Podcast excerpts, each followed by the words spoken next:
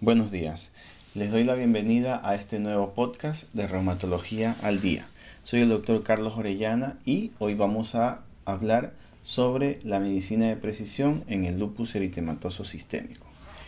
Sabemos que el lupus eritematoso sistémico es una enfermedad autoinmune inflamatoria crónica de etiología desconocida que puede afectar cualquier órgano del cuerpo, con presentación clínica muy amplia y heterogénea, que va desde un grado de compromiso leve hasta casos severos que comprometen la vida del paciente.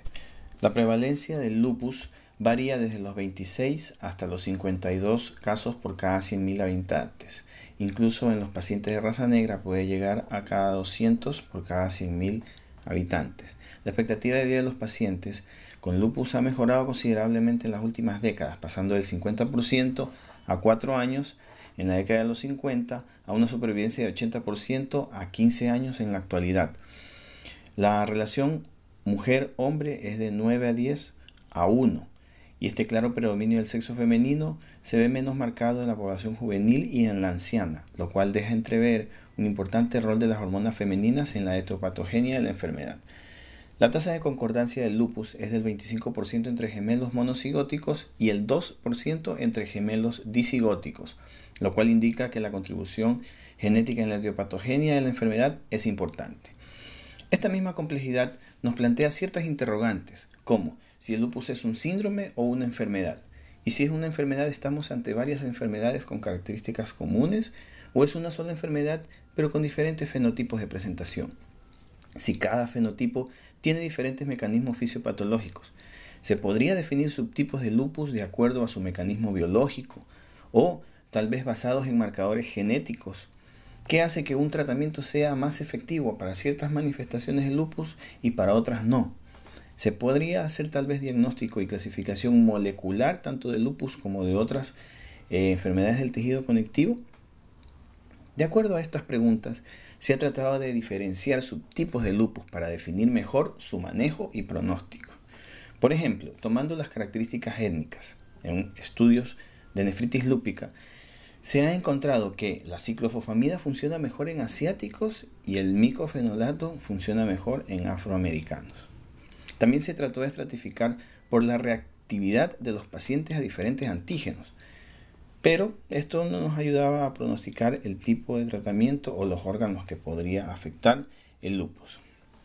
Con el advenimiento del estudio del genoma humano ampliado llamado GWAS, a partir de esto la genética está dando una nueva perspectiva a estas preguntas. Se ha investigado las variantes genéticas, encontrándose defectos, por ejemplo, en los genes que codifican los fragmentos de complemento C1Q, C3, C4, variantes genéticas en el TREX1, en el MDA5, en el RNasa y en el DNase.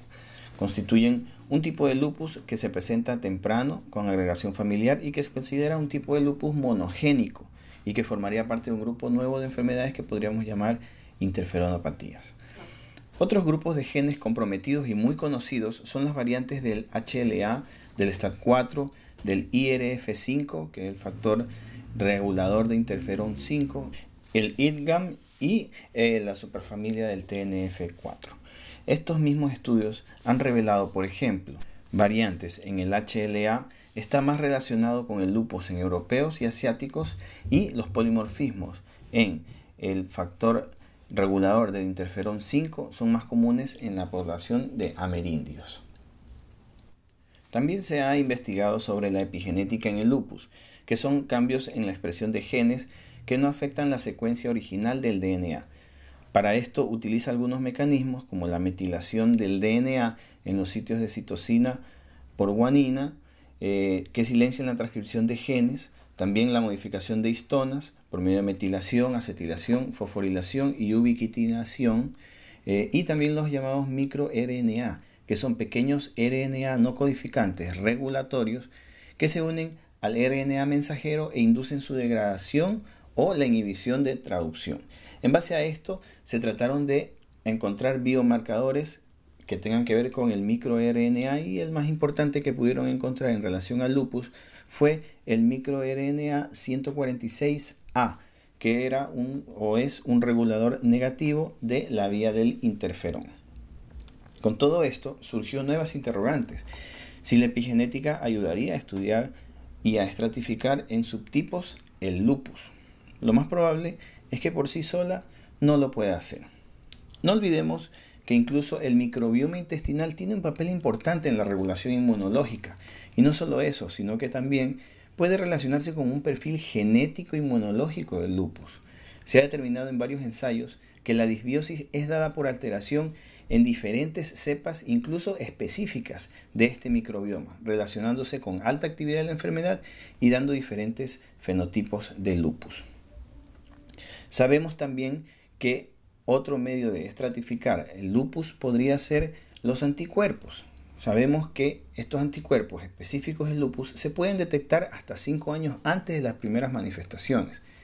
En base a esto, se ha estudiado la secuenciación de genes que se están expresando en los pacientes con diferentes manifestaciones de anticuerpos, tanto ANA, tanto ENAS o ANA y ENA dobles positivos, estableciéndose ciertas diferencias entre los pacientes. Y esto ayudaría a disgregar la heterogeneidad de los pacientes con lupus con la finalidad de tratar de ser más precisos en el tratamiento y del pronóstico que tendría nuestro paciente. Por otro lado, algunos grupos de investigadores, analizando los transcriptomas de los grupos celulares afectados en el lupus, pudo discriminarlo y se determinó que había un grupo de pacientes que tenía comprometido tanto los linfocitos T reguladores, otro los linfocitos T foliculares y otro grupo era independiente de los linfocitos T.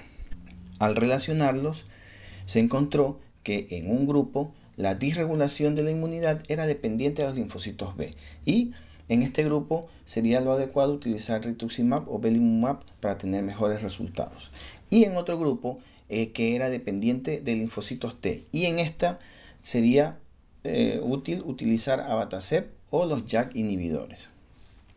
El estudio de las subpoblaciones celulares comprometidas en el lupus y qué genes están expresando esas células y los anticuerpos encontrados, con toda esta información podríamos en un futuro disgregar los pacientes llegando a lo que llamamos la medicina de precisión.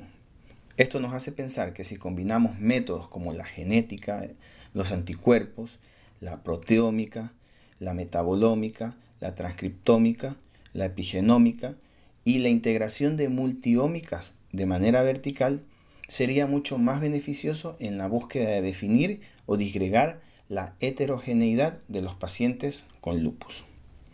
Espero que esta información haya sido útil y de su agrado y nos vemos después en otra entrega de este podcast de reumatología al día. Adiós.